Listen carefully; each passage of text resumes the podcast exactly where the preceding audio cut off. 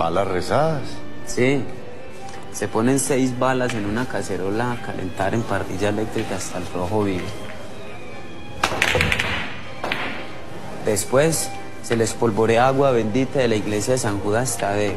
Y mientras está evaporando el agua, uno cuenta hasta tres y reza con la fe del carbonero. Por la gracia de San Judas Tadeo, que estas balas de esta suerte consagradas den en el blanco sin fallar y que el difunto no sufra. Amén. Hoy presentamos Sicarios, a Dios rogando y con el mazo dando.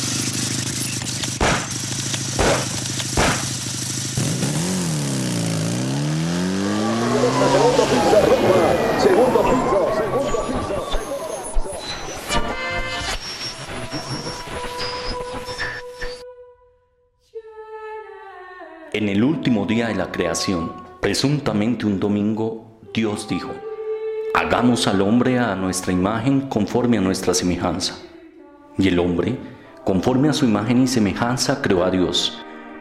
Templos, pinturas, vitrales, novenas, veladoras, estatuas, medallas, estampitas, muñecos, bebedizos, libros, oraciones, camisetas y todo cuanto adminículo se pueda usted imaginar ha sido creado y adaptado al mercader de la fe.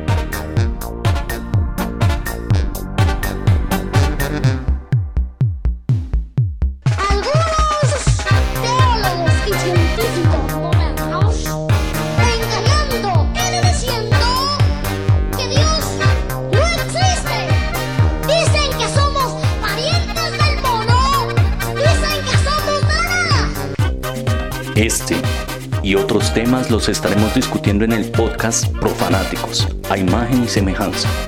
Perdónenos porque no sabemos lo que hacemos.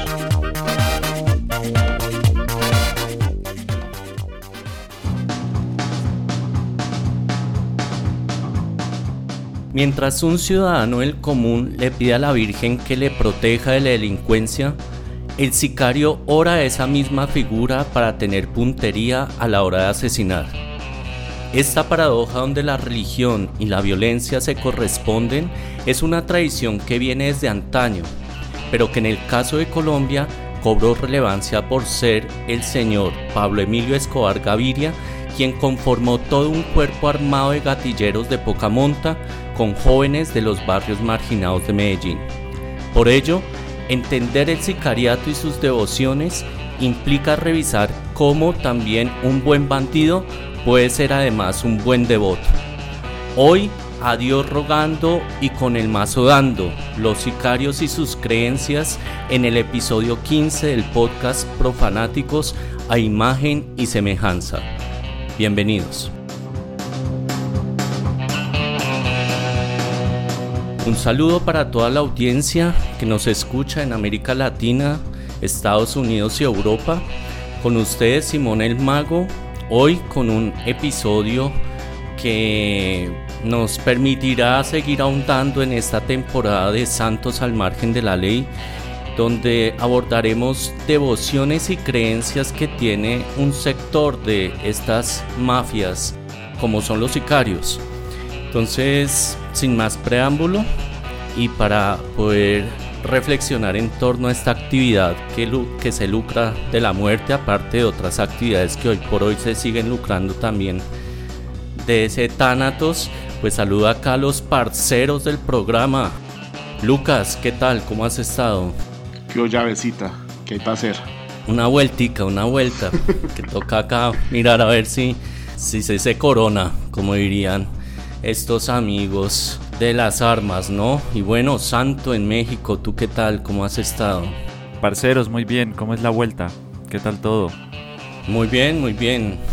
Pues bueno, acá animados para ver si emprendemos entonces estas reflexiones y charlamos acá un rato en torno a los sicarios y los invito entonces a que nos montemos en, en la moto de este podcast, iniciemos este programa.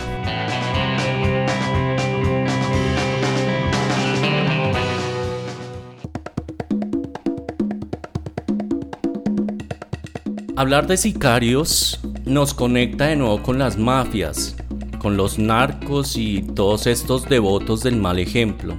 En el caso del sicariato podríamos hablar que se trata también de un oficio, que entre otras cosas es un oficio muy antiguo, que también se remonta a la época romana. ¿Qué nos puedes contar acerca de esto, hermano santo? Claro que sí, hermanos. Pues el sicariato es un fenómeno que no es de reciente instauración. Eh, en los últimos años se ha venido asociando con el brazo armado de las organizaciones criminales, pero pues ha estado presente en diversas culturas de la evolución humana. Y pues bueno, Cabe resaltar que en el sicariato convergen diferentes factores como la necesidad económica, la falta de oportunidades, el analfabetismo, junto a otros factores como el psicológico, el social, el político, el económico, en fin. Pero bueno, desde el punto de vista etimológico, bueno, ¿qué es un sicario? Pues es un asesino a sueldo, es una persona que asesina por encargo a cambio de un pago determinado, pues ya sea en bienes o en dinero. Y pues esto se da a partir de una relación contractual con un tercero. Y yendo más al fondo de la historia, pues está eh, esa génesis, ¿no? De la palabra como tal. Y eh, viene de la palabra sica, que era una pequeña arma, una pequeña daga que utilizaban en medio de las mangas personas que asesinaban a los enemigos de, del emperador o de los políticos en turno. Por tanto, al, a quien hacía este tipo de actos se le llamaba el sicario, ¿no? De ahí el tema de la etimología de la palabra. Y pues bueno, ya en América Latina pues se ha agudizado el tema del sicariato, eh, el cual se relaciona sobre todo con el crimen organizado, el narcotráfico, pero todo apunta a que el sicariato es un fenómeno global, ¿sí? pues también se da en Reino Unido, en España, en Australia, en países nórdicos, en fin, en África, entonces es un fenómeno global también. Y pues bueno, eh, ya lo decía, es un, es un personaje o personajes que, eh, que fungen como obreros de un sistema, ¿no? De un sistema criminal organizado, pero pues también existen los que son a moto propio, es decir, los sicarios que ponen su propia ley y que asesinan pues sin necesidad de estar anclados o unidos con, con, escenarios más organizativos. Hay más porque sí, en ese sentido Creo que acá nuestro foco va a ser en el sicariato como oficio, ¿no? Pero bueno, vamos a abordar un poco el caso colombiano, porque en Colombia es muy particular. El sicariato, a diferencia de pronto de esto que nos comentabas, pues se ha venido asociando en la actualidad a los jóvenes, ¿sí? Mm, quisiera traer acá un dato. Hay un libro que, que me llamó mucho la atención que se llama Balas por encargo, vida y muerte de los sicarios en Colombia, que a diferencia de otros que hablan del sicariato con el nacimiento de los carteles de la droga, pues este autor que es un periodista, Juan Miguel Álvarez, va a decir que prácticamente se inicia con la época de la violencia, que es una época que se remonta hacia los 40, ¿sí? Donde había un conflicto entre liberales y conservadores. Y había una figura que se llamaban los pájaros, que el pájaro, que era un personaje de 30 40 años, estaba dentro de estas organizaciones que eran políticas, algunas incluso de agremiaciones agrícolas y que esto va a dar origen también al paramilitarismo y que eran los encargados de cobrar cuentas, ¿no? A través de la presión de la violencia o el asesinato como correspondía. Sin embargo, pues acá en Colombia es el cartel de Medellín el que va a cobrar una relevancia, ¿no? Entonces, hermano santo, ¿qué podríamos hablar acerca de esta innovación de la muerte que se tuvo con los jóvenes que vivieron en los 80 y que van a dar origen a esta forma tradicional de sicariato? Bueno, como ya lo sabemos por historia, el tema se agudiza sobre todo con el tema del narcotráfico. Estas entidades criminales bastante organizadas y con mucho poder, pues tienen sus ejércitos. Eh, Pablo Escobar tenía sus ejércitos, en fin, y les pagaba para que matara personajes ya sean políticos o policías, en fin. Y este tema de la moto, pues es muy famosa, es made in Colombia, es como el, el sicariato express, ¿no? Es un fenómeno que se da sobre todo en el entorno urbano, donde las personas van y pues cometen estos actos criminales. Ya después, o sea, pues Pablo Escobar eh, sigue, sigue el negocio y se fundan las llamadas oficinas. Ahorita hay una muy famosa que se llama la, oficina de Envigado, o sea, están desmantelando estos sitios donde, digamos, como que había cierta burocracia y se contrataba y se vendía, ¿no? El servicio también del sicariato. Entonces eso también, pues, es bueno resaltarlo porque eso es Made in Colombia también. Y pues bueno, retomando ya el tema también a fondo, eh, hay factores, ya en el caso concreto colombiano, que son muy importantes de resaltar. Uno es la ausencia de Estado, sobre todo esto del sicariato se da en tema de, barriadas populares, eh, donde no hay, no hay oportunidades. Está el relativismo moral, en este caso pues la muerte, como diría Vallejo, pues es el pan de cada día, ¿no? En una Medellín de los años 80, 90. Y la vida, pues como dice la canción, no vale nada. Se, se mataba por 5 mil pesos o por 10 mil pesos, que pues no, no, no son más de 3 dólares, ¿no? Y pues bueno, otro factor, la narcocultura que se va inmiscuyendo dentro del imaginario cultural, que ya lo hemos hablado también en el podcast. Y pues obviamente el deseo de reconocimiento y querer como subir peldaños sociales también de personas de bajos estratos. Eh, pero también, pues, como me lo preguntabas, el tema religioso es muy importante y muy curioso a la vez. Eh, hay un autor que sabe hijo que dice, refiere que existe una faceta de profunda religiosidad que se manifiesta a la vez de la veneración y ofrendas a una serie de santos y vírgenes. Y uno de los casos más particulares y más famosos es el tema de María Auxiliadora, que ya más adelante hablaremos de, de, esta devoción. También Malverde, como ya lo hemos dicho también en México, en Colombia, la Santa Muerte, la Santería. Esto con el fin de tener mayor efectividad en sus actos delictivos. De hecho, pues también vamos a hablar más adelante de la Virgen de los Sicarios, donde precisamente estos personajes van en su devoción a bendecir sus balas para tener mayor efectividad. Pues bueno, acá entonces tú ya has tocado un tema que es importante, que es la concepción de la Virgen, porque además pareciese que hay una articulación en esa mirada de la madre y de la relevancia que tiene la mamá en América Latina, porque a diferencia de pronto otras culturas donde esa figura de Jesús, del hombre, en lo religioso puede tener relevancia, en estas zonas y en Antioquia, que es además un departamento muy conservador en Colombia, pues la madre, la mamá cobra una relevancia importante.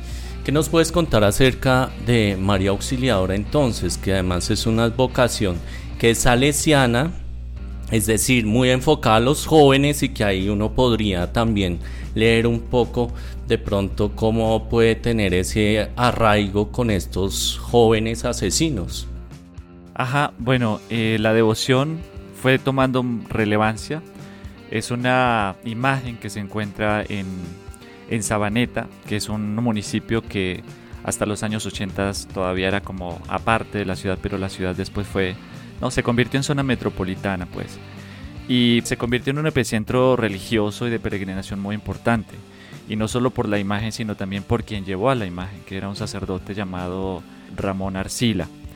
En este fenómeno confluyen religioso, de violencia, en fin, confluye eso, o sea, perviven estas dos factores, ¿no? La parte criminal, violenta, pero también la parte devocional, o sea, devocional cultural, no sé cómo llamarlo, y va, como, como dices, en una, en una sociedad antioqueña que es muy matriarcal, ¿no? Pero pues hablemos de un poquito de la historia de esta imagen y es que a finales de los años 60 eh, hay un sacerdote que tiene pues un suceso bastante difícil, un accidente. Él se encomienda a María Auxiliadora y después este se convierte en párroco de Sabaneta y lleva esta imagen porque desde ese suceso para él María Auxiliadora es lo máximo. La lleva tanto así que esta imagen de María Auxiliadora es desbanca a las otras imágenes que estaban ahí, ¿no? Era la Virgen del Carmen, creo, el Sagrado Corazón y bueno, todos los santos que suelen tener las iglesias. Entonces, este personaje Ramón Arcila es clave y fundamental porque introyecta este devocionalismo hacia la imagen de sentimiento religioso y en medio de lo que ya decía empiezan a, arribar ¿no? Eh, constantemente narcos, este, sicarios, en fin, a tener ¿no? como esa devoción. Y no solo a la imagen, sino también al cura, porque el cura es como carismático, en fin, tiene todo esto halo como de lo que comúnmente se ve en Colombia, ¿no? Del tema de estos sacerdotes especiales que son como exorcistas, carismáticos, en fin. Y pues el padrecito también atendía a Pablo Escobar y a diferentes sicarios que, que se iban a confesar, ¿no? Entonces eso pues me parece también curioso. No, pues en el caso del padre Ramón Arcila es que también se hablaba que era un cura milagroso, que hacía hablar de corrido a los tartamudos y hacía levantar al enfermo. Entonces muchas de las personas que llegaron allí precisamente fue en aras de eso, ¿no? De los milagros. Sí, además que muchos eh, al conocer esa santidad, pues que tenía este sacerdote, los sicarios se acercaban a confesarse incluso a que les impusiera las manos, porque acá hay algo interesante y que bueno, ya podemos irlo desarrollando más adelante, pero en Colombia hay un dicho que es muy popular que es el que peque y reza empata.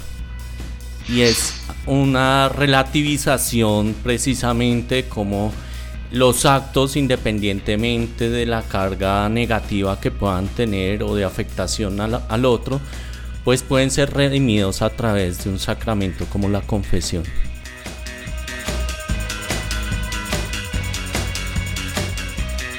¿Qué significa María Auxiliadora? María Auxiliadora en este caso, para el que estamos hablando, significa protección y garantía, como dirían los en el argol popular del cual vamos a hablar también más adelante, eh, garantía en las vueltas, es decir, para que haya mayor efectividad en, las, en los actos criminales.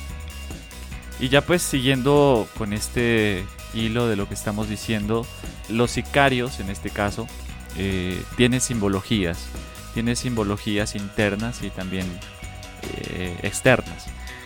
Lo relata Vallejo en, su libro también como muchos de los sicarios pues tienen sus escapularios y pues bueno, si uno se pone a leer pues generalmente tienen simbología, tatuajes, rosarios, alusivos al tema de lo, de lo religioso, ¿no? Tienen mucha simbología religiosa. Y pues ya hay también ritualidades que van desde confesarse hasta bendecir sus armas. Aquí yo cuento una anécdota muy particular que no sucedió en Medellín, sino sucedió en Bogotá, o más concretamente en Cazuca, donde yo trabajaba en un tiempo. Y apareció de repente una persona, un joven, eh, y llevaba un, un arma, ¿no? Un revólver.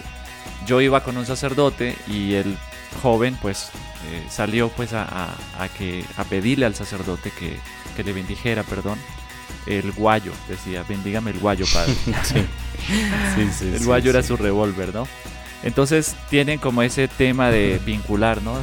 Sus, actos con el tema de la, de la religiosidad. Que por cierto, mazo, mazo también se le llama al revólver, ¿no? A la pistola o fierro. o de ahí el tema.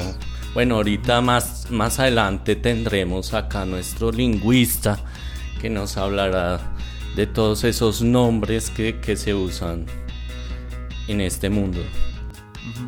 Pues bueno, sobre todo su devoción, su vínculo con el oficio eh, y, las, y las devociones también, tanto a santos como a vírgenes. También el aspecto sacrificial, es decir, son personas que vienen de estratos y mundos muy bajos y pues sacrificarse, ¿no? Por su familia, por sus hijos, generalmente son chicos que ya desde los 15 años pues también tienen ya sus, sus hijos o sus esposas o sus parejas ya embarazadas, en fin.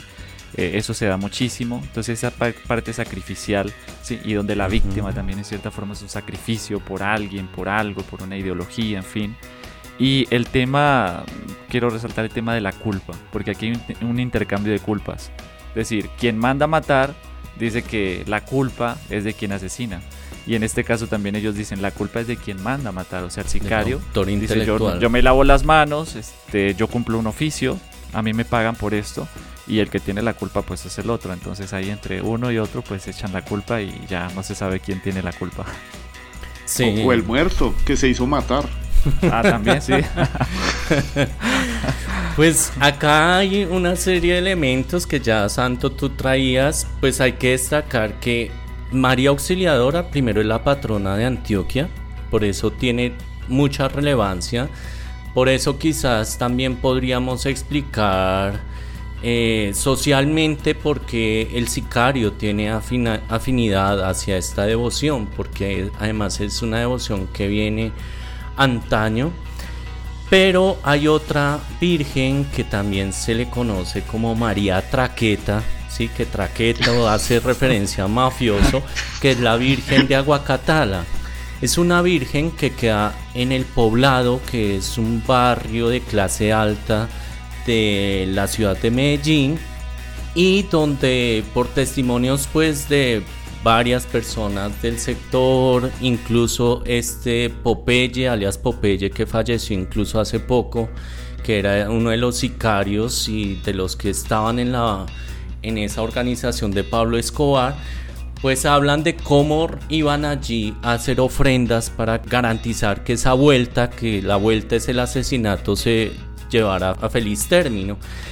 Y lo, lo que me llamaba la atención de esto es que detrás de todo eso se teje también un mito, porque hay dos perspectivas que se plantean y hay una tensión incluso, porque eso ha llevado a que emerjan los narcotures, por lo menos acá en la ciudad de Medellín, y eso no gusta mucho en los sectores porque es una lectura de Medellín que en ocasiones se puede reducir solo a la mafia, a visitar el cementerio y a visitar por ejemplo esta Virgen. Entonces algunos dicen que tiene más de 80 y 100 años, que la trajo la abuela Chavarría, que es una de las familias que tiene gran trayectoria empresarial no solo acá en Antioquia sino en Colombia y que está ubicada en una de las fincas que ellos tenían.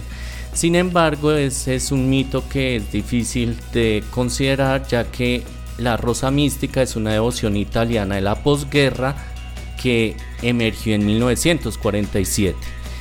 Es decir, que si se habla ya de primeros años del siglo XX, pues realmente no tiene correspondencia, y otros afirman que la colocó allí Pablo Escobar en agradecimiento y también como una forma de reconocer la devoción, además porque curiosamente yo creo que eh, por cosas del destino está muy cerca a donde queda el edificio Mónaco que es reconocido pues porque allí vivía Pablo Escobar. Entonces, pues esta es otra virgen que, se le tiene devoción y pues esto lo que al fin de cuentas nos muestra es que esa figura femenina tiene una relevancia y el sicario como niño o como joven pues pareciese que también permite esa conexión religiosa porque ya para cerrar esta parte leyendo un poco sobre los ritos de iniciación del sicariato se cuenta que los jovencitos que eran de extracción popular o de barrios de marginales en Medellín eran tomados por Pablo Escobar para llevarlos a asumir este oficio del sicariato. Y muchos de ellos eran ya chicos delincuentes de 12, 13 años que eran ladroncitos. Entonces les daban armas y creían que un rito de iniciación ¿sí? o un bautismo del sicariato era asesinar eh, habitantes de calle o a veces asesinar a algún conocido del barrio para demostrar y poder vincularse a estas comunidades. Pero dentro de todo esto se habla también que había sicarios que no accedían a prestar sus servicios cuando se trataba de mujeres o de niños.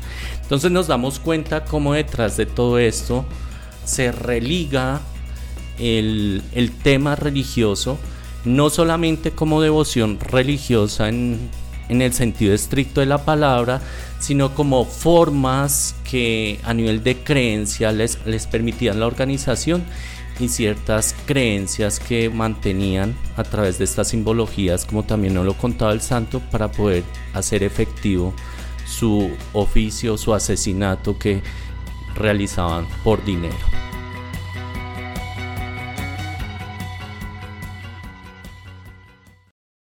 Dentro del sicariato, no solamente las creencias son relevantes, el lenguaje quizá es uno de los aspectos que ha sido más destacado en esta estética y que ha construido un entorno y una identidad del sicario. A propósito de este tema, Lucas, tú nos traes una pieza musical. Sí, Simón. La película Rodrigo de No Futuro es un referente que nos permite entender algunas dinámicas de vida de los jóvenes marginales de esa Medellín de los años 80. Eh, vamos a escuchar la canción Dinero de la banda de punk Pestes.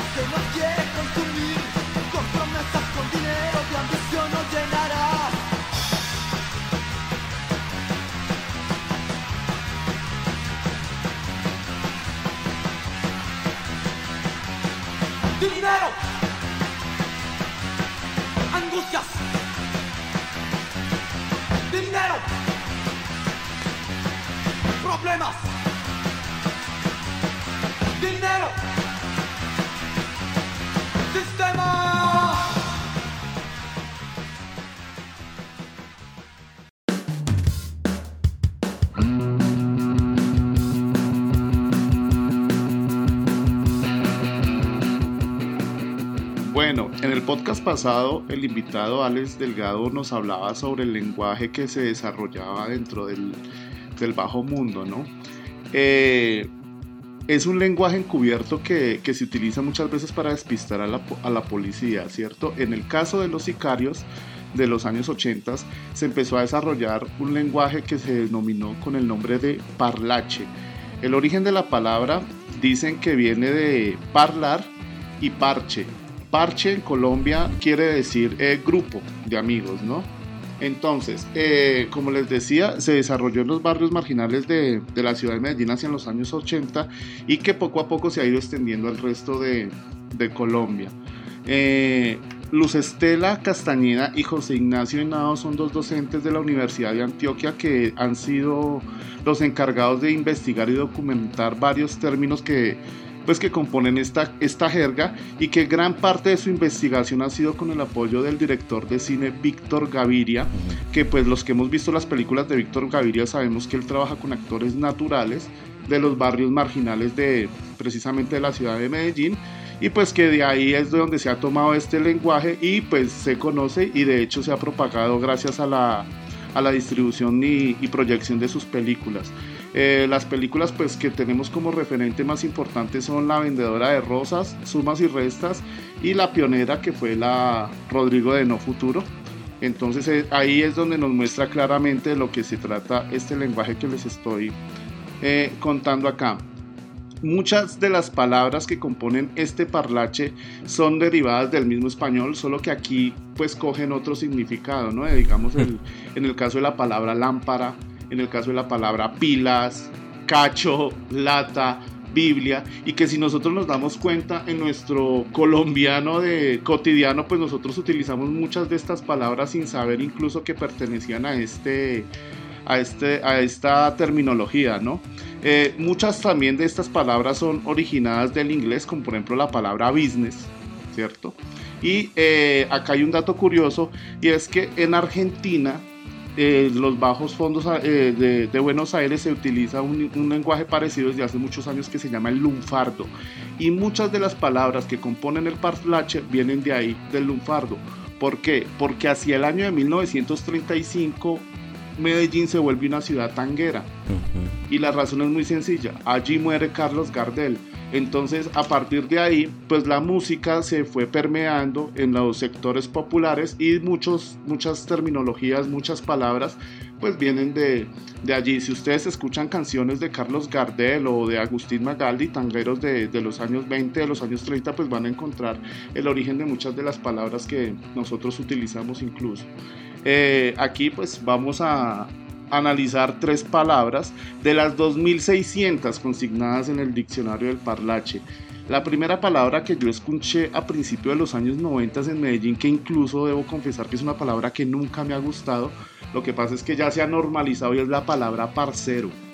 Esa palabra yo la empecé a escuchar ahí en, en, inicios de los años 90 y la palabra parcero es derivada de la palabra portugués parceiro, que significa compañero y amigo y los que quienes trajeron esta palabra a Medellín fueron eh, muchachos precisamente que trabajaban en las cocinas del, del, narcotráfico que estaban ubicadas en la frontera entre Brasil y, Colombia. Y es una palabra que incluso nos identifica internacionalmente.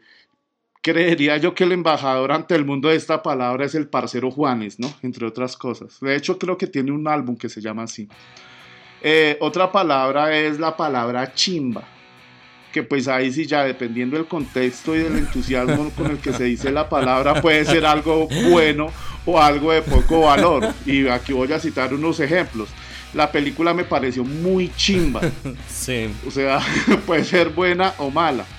Qué chimba de podcast. ¿Ah? Ajá. Sí. Esa puede ser Bueno o malo. Eh, o- bueno o malo. puede ser- Otra que sí lo puede digo en- un pod- ese podcast está muy chimbo. Que ese sí sería Eh, negativo. puede ser. La otra puede ser que chimba de alcaldesa. Ahí sí tómelo como, como quiera. El caso es que usted preocúpese cuando le digan que, que- que usted tiene cara de chimba, porque es que cada chimba también hace referencia al órgano reproductor femenino. Entonces hay que tener ojo también. Eh, exacto. Entonces hay que estar pilas con el, con el contexto. Otra palabra que, que- que se me hace muy curiosa, y esta sí me gusta mucho y la utilizo mucho, es la palabra gonorrea.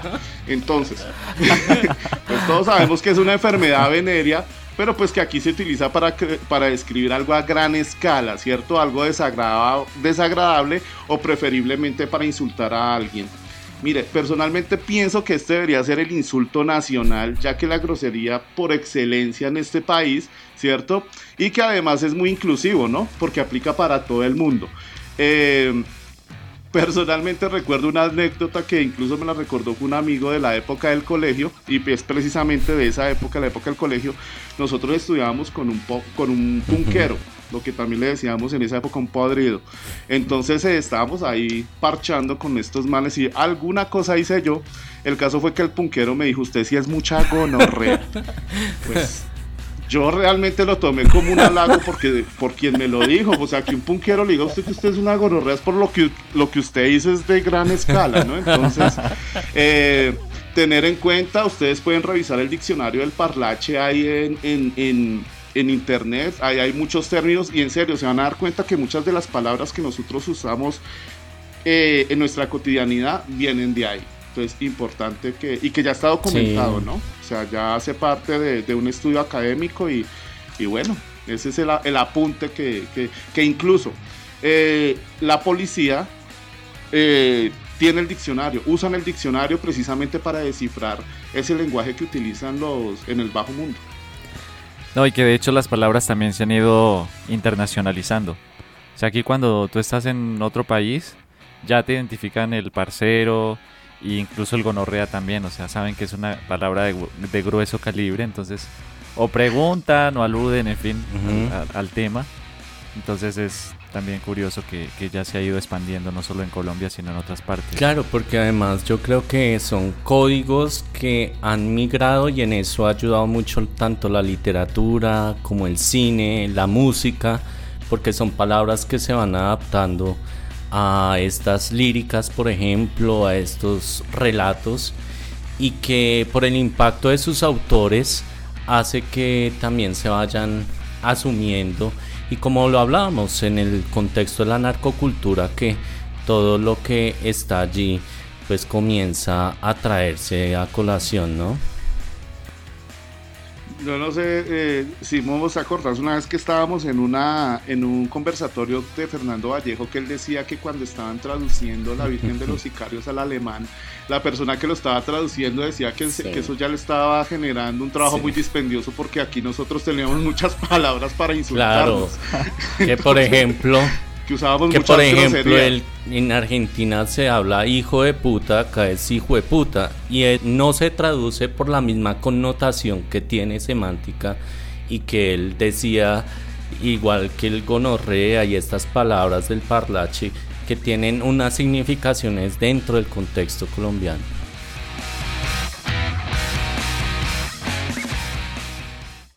Bueno, ya retomando entonces estos códigos del parlache, pues efectivamente lo podemos ver reflejado es en el cine, en la literatura, eh, en la música.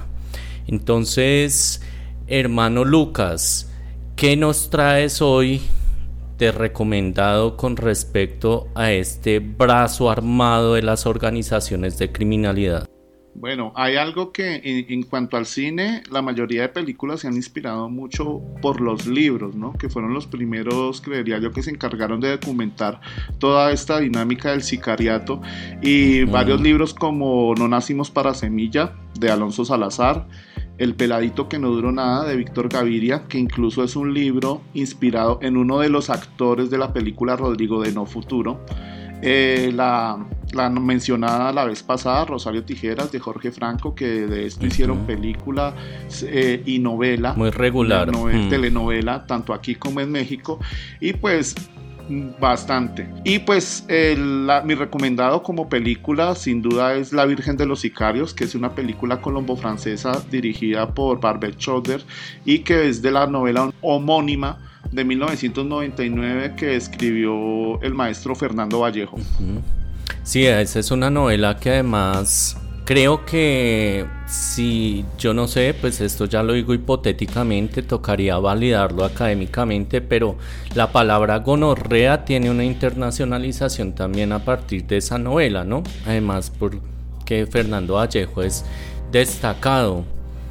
Ustedes creo que la han leído, ¿no? Santo, tú estuviste por estos días revisando la novela. Ajá, creo que es importante pues traer la colación para anclarla con el tema de la película para que ojalá la puedan ver, pero también leer el libro. De hecho, bueno, es muy fiel, la película es muy fiel al libro, porque de hecho es dirigida también por, por el mismo Vallejo. Fernando. Entonces, ajá. Y pues creo que es bueno como rescatar algunos elementos de esta obra porque precisamente contextualiza, ¿no? pone como en evidencia todo lo que está pasando, lo que está acaeciendo, eh, tanto finales de los 80 y post-Escobar y todos los 90, pues la decadencia, ¿no? De la, la decadencia sobre todo como lo narra ahí de la sociedad antioqueña o de Medellín específicamente. Esta novela pues es una radiografía, ¿sí? De esa decadencia social, política colombiana de los años 90. Eh, al relatar la vida de los sicarios y su relación con ellos, pues hay una reivindicación simbólica de Thanatos, ¿no? Como solución. De hecho, ahí lo relata, ¿no? Cuando va con sus dos ángeles exterminadores, en este caso Alexis y, y Wilmar, ¿no? Los muchachitos. Alexis. Alexis, sí, Alexis, como los muchachitos o los niños, como dice ahí el autor y el personaje central de la, de, la novela, ¿no? Como los ángeles exterminadores de la solución hacia esta podredumbre, ¿no? De, de, de, decadencia en esta, en esta sociedad.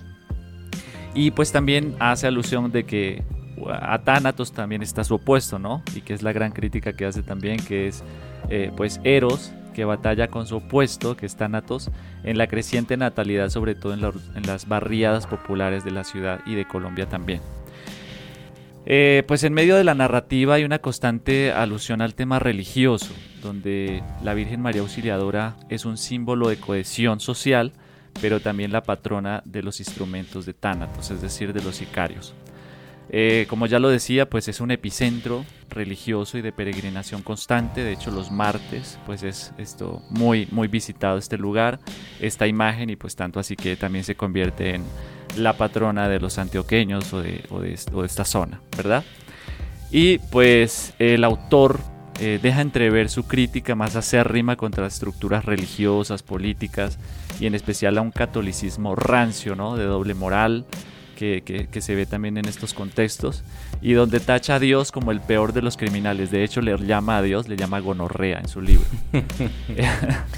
sí. Y pues bueno, pero no escatima en, en hacer ver como su sentimiento religioso, ¿no? Del autor en este caso, sentimiento religioso cultural hacia las devociones populares como la Virgen de, María Auxiliadora y también muchas iglesias. Si ustedes ven la película o leen el libro, pues casi la mayor parte es precisamente visitando iglesias, ¿no? Aquí va Fernando a visitar sus iglesias con sus pequeños amantes. Con referente a la película, el director Barbet Schroeder vivió aquí en Colombia de niño y, tenía una relación, siempre, ha tenido una relación muy estrecha con Colombia y él siempre había querido filmar una película aquí en Colombia, pero no encontraba qué o cómo qué hacer eh, con referente a, la película que quería hacer. Entonces el cineasta Luis Ospina, que venía siguiéndole la pista a Vallejo, que de hecho tiene un documental que es La Desazón Suprema, ¿cierto? Él lee el libro y, siendo amigo de, de Barbet le dice, vea, este libro de pronto es lo que usted está buscando para llevar a cabo la película que quiere.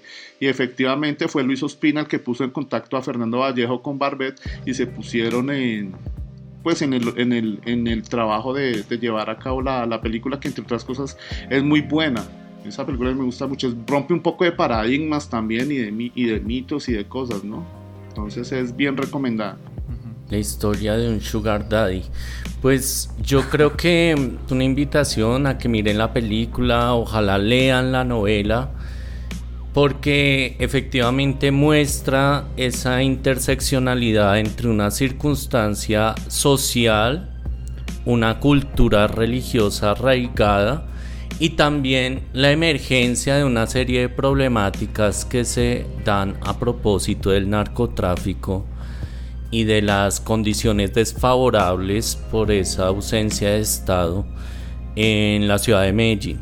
Entonces me parece que son buenos recomendados para nuestros profanáticos cofrades.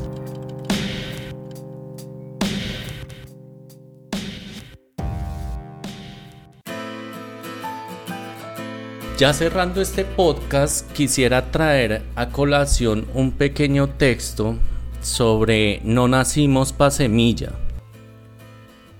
Que al traerlo acá podamos reflexionar un poco sobre qué incidencia ha tenido este tema en la actualidad. El texto dice así, eso sí, el día que nos llegue a faltonear, que sea lenguilargo, que se alce con una cosa, se muere. Eso lo sabe todo el mundo, esa es la ley. Entre nosotros también nos apoyamos mucho. Ah, que usted no tiene de esto y yo tengo, entonces le regalo, ¿entiende? No prestado, sino regalado. Y si uno está mal, también le dan. Todo a lo bien, pero nadie se puede falsear. Traigo este fragmento porque creo que detrás de todo el fenómeno del sicariato y como lo exploran muchos investigadores, pues muestra es un problema de la juventud, ¿sí? E incluso cómo hay prácticas que se legitiman socialmente, como es el tema de la extorsión. Y acá yo creo que uno de los aspectos, y que aquí a Lucas y a Santos les pregunto, pues cómo lo pueden leer, para mí el fenómeno que ha tenido mayor incidencia es un fenómeno incluso económico, como es el gota a gota o el agiotista. El gota a gota es un sistema de cobro, bueno, de préstamo de crédito informal que se le hacen a las personas que no pueden acceder al sector financiero formal y que comienzan a pagar diariamente con un personaje que va en moto a cobrar y que dado que si no le cancela entonces lo extorsiona hasta llegar a asesinarlo. Ese es un producto colombiano exportación porque lo llamativo es que esta forma de cobro ha llegado a México, a Perú, a Brasil. En América Latina se exportó esta forma de mutación de ese sicariato, pero que está ahora asociado a lo económico, viendo que el narcotráfico se ha escondido un poco más, se maneja soterradamente y pues no era tan visible como en los años 80. No sé qué piensan ustedes, pero a mi modo de ver, creo que el papel de los problemas juveniles en parte tienen su relación precisamente por esa falta de oportunidad de trabajo y de Estado. No sé, Santo, ¿qué se ha heredado de ese sicariato en la actualidad? Sí, pues yo creo que lo que más ha marcado este fenómeno es precisamente esa falta de oportunidades en sectores juveniles. No hay oportunidades no hay alternativas ¿sí? para los jóvenes y por tanto muchas veces aunque digamos a priori lo podamos ver tan mal, ¿sí? porque son, actos delictivos de, grueso calibre, eh, no se justifica de ninguna manera, pero al final si vamos de fondo y analizamos las cosas, nos damos cuenta precisamente que esos son, son empobrecidos o son gente en condiciones nefastas que muchas veces tienen que tomar pues otras vías, ¿no? Entonces ya aquí entra el tema político, el tema socioeconómico, eh, y bueno, unido a, todo este tema cultural, ¿no? De querer vengar, de, ojo por ojo, de hacer su propia ley, de la ley del monte, en fin.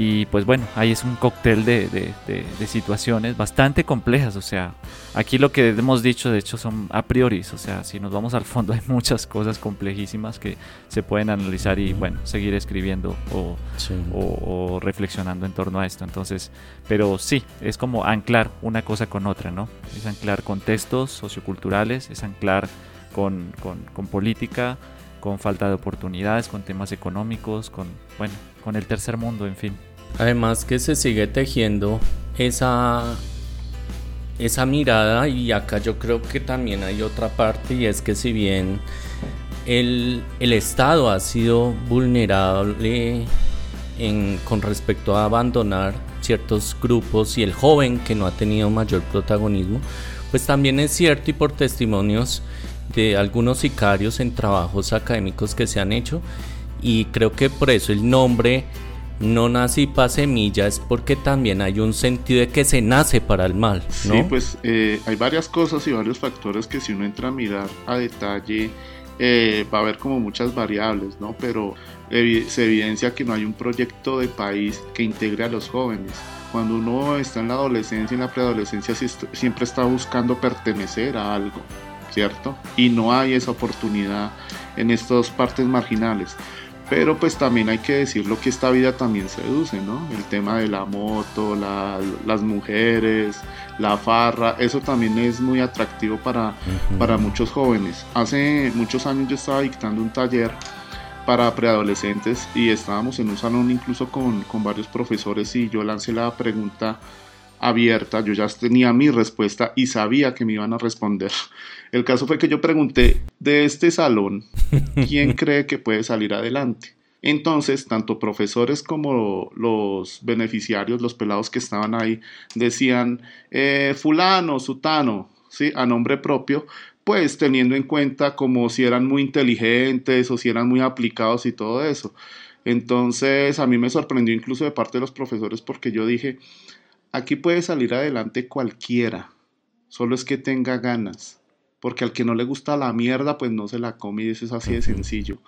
Y Colombia realmente, aparte de los sicarios, aparte de los narcos, aparte de la prostitución, también tiene caminos más vergonzosos, como por ejemplo meterse a la política. ok. Efectivamente, en la vida, como se diría en parlache, pues hay que probar finura Creo que de todas maneras es necesario un proyecto para los jóvenes, pero una evidencia que también podemos tener empírica acerca de todo este tema es que es un tema que se ha venido heredando, que gusta y que se sigue reforzando a través de noticias, de los medios de comunicación, de lo que hemos hablado de la narcocultura, es decir, que este es otro fenómeno que confluye allí. Y bueno, y en temas de religiosidad, pues si bien todas estas novelas están muy marcadas por el catolicismo, en la actualidad, a través de las noticias nos damos cuenta, incluso trayendo a corazón por ahí una la audioparábola sobre el enano feroz, pues que ya la santería también entra en este mercado para garantizar esas vueltas, ¿no? Para que eh, efectivamente se tenga la puntería y se pueda cumplir esa encomienda que es remunerada. Pues muchas gracias entonces a todos por su participación. Eh, este creo que hace parte de todo este andamiaje que venimos pensando y profundizando y bueno, trayendo casos particulares.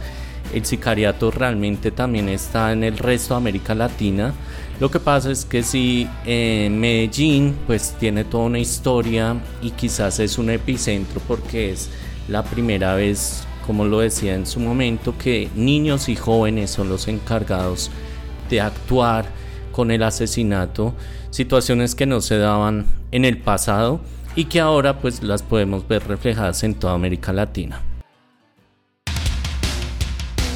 El día de hoy traemos una sorpresa. Hace algunos podcasts anteriores habíamos hecho alguna referencia, pero ya hoy hacemos formalmente ese lanzamiento que es el de nuestra tienda virtual.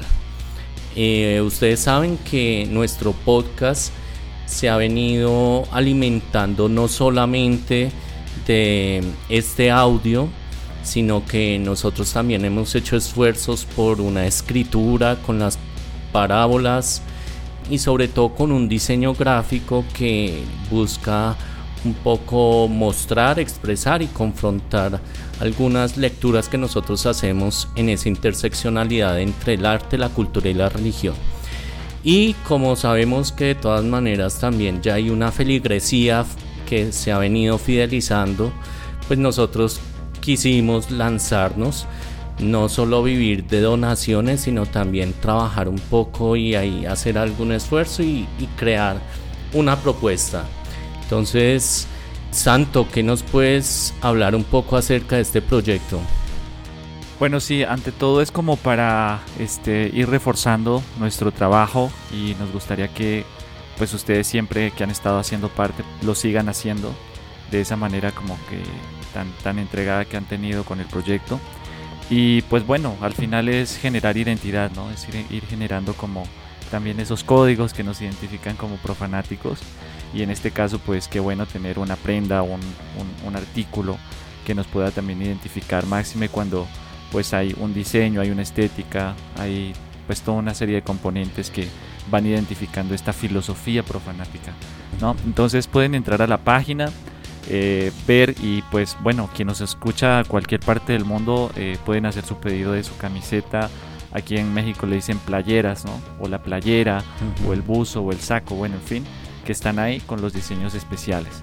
Y por otra parte, también ahí en, en, Instagram o en la misma página está la sección de donación. Es decir, si ustedes de pronto quieren colaborarnos de alguna forma, dando desde un dólar en adelante, por PayPal también desde cualquier parte del mundo, pues lo pueden hacer. Bien para seguir generando nosotros contenido. Estamos, digamos, empezando, son meses, eh, pero pues se sabe que es bastante trabajo y pues por ende también hay este, el tema económico pues también es importante.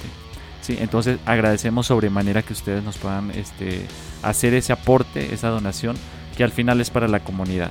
Y si van a tener su camiseta, su playera o su buzo, pues la verdad se van a ver, como dicen en México, se van a ver bien chulos o chulas. Okay. De la modalidad gota a gota. de los mismos creadores del gota a gota. Entonces lanzamos nuestra tienda. No, no, ya ahí ustedes pueden explorar. Eh, Sabemos que este también es un lanzamiento por pedido de muchos feligreses de los profanáticos, entonces esperamos seguir satisfaciendo esa demanda. Y por sobre todo, profanáticos, profanáticas, ayúdenos por favor a difundir. Suscríbanse a Spotify, no solamente lo escuchen, sino suscríbanse para que les llegue la notificación. Síganos en Instagram y en, en todas las redes. Ustedes ya pueden buscar profanáticos en cualquier parte de Google y los van a llevar a todas las redes sociales, a Twitter, a Instagram. Posteriormente vamos a tener en TikTok, bueno, en fin. La idea es difundir este tipo de, de, contenidos que al final nos muestran un panorama cultural de lo que somos como latinoamericanos y pues es una riqueza que tenemos ahí sí para exportar al mundo. Pues sí, la democratización cultural y como queremos seguir apostándole a este proyecto y sabemos que internamente hemos podido interactuar con muchos de ustedes, pero que vale la pena un espacio para que haya una interacción más directa y donde podamos encontrarnos. También vamos a iniciar desde el próximo sábado un encuentro en vivo que haremos junto con Alex Rivera en México donde buscamos discutir sobre el detrás de los micrófonos de los profanáticos y ya hacer una conversación más espontánea para poder interactuar con ustedes también. Los profanáticos sabemos que hay muchas inquietudes sobre algunos podcasts, sobre algunas audioparábolas, sobre el diseño de la imagen, entonces que este sea el espacio para que nosotros también podamos conversar podamos resolver inquietudes y sobre todo podamos consolidar esta comunidad que como lo decía el santo no busca más que difundir cultura, ¿sí? Y una cultura del mundo religioso que quizás ha sido subvalorado, desconocido, lleno de prejuicios y que me parece que vale la pena porque cruza todas las esferas de nuestra vida personal y social. Entonces todos invitados, ya lo decía el santo, sigan nuestras redes, saben que nuestra página es www.profanaticos.com, estamos en Facebook, en Instagram, en LinkedIn, pueden escuchar en Spotify, Apple Podcasts, Google Podcasts, en todas las plataformas, en Buzzsprout, nuestro podcast.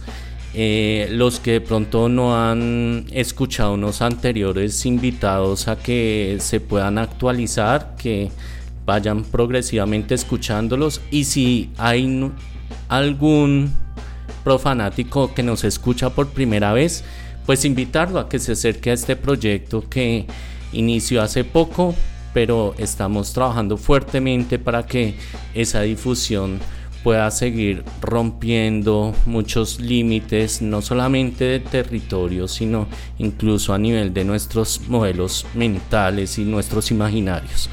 Y finalmente, pues para que puedan visitar la página o, la emisora Radio Digital América, donde están pasando esporádicamente.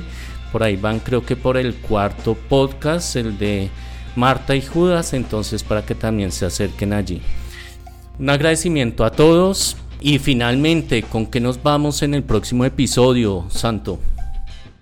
Bueno, continuando con la línea que llevamos sobre santos al margen de la ley, pues la próxima, el próximo podcast, esperamos tampoco se lo vayan a perder, va a ser sobre los submundos urbanos.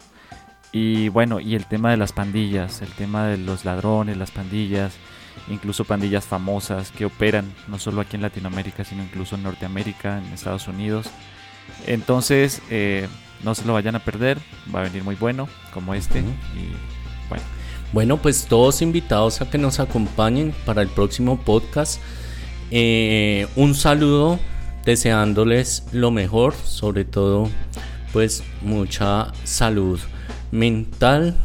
Y bueno, nos veremos el próximo episodio de Profanáticos y nos quedamos acá con Lucas, la canción y los saludos de cierre. Bueno, muchas gracias Simoncito, Santito, muchas gracias. Que les vaya muy bien en estos días, en todo lo que se decidan hacer.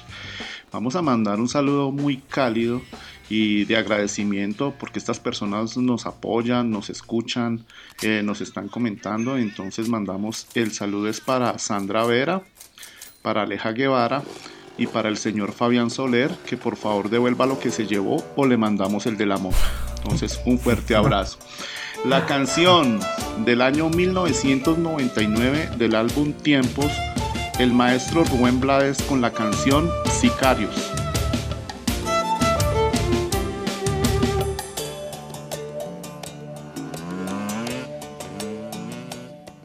Alerta al que va en motocicleta ningún carro lo respeta y autobús mejor ni hablar. Tranquilo, que cuando llegue la hora, si usted no se descontrola, no nos lograrán prender. Deje el nervio ya y concéntrese Es muy tarde para echarse atrás. Se hace lo que se tiene que hacer. Cuando ya no hay nada más que hablar. Recuerde, el color del auto es blanco, europeo y nuevecito, y porta placa oficial. Son cinco Tres atrás, dos adelante. Nuestro hombre está en la foto que le acabo de enseñar. i ella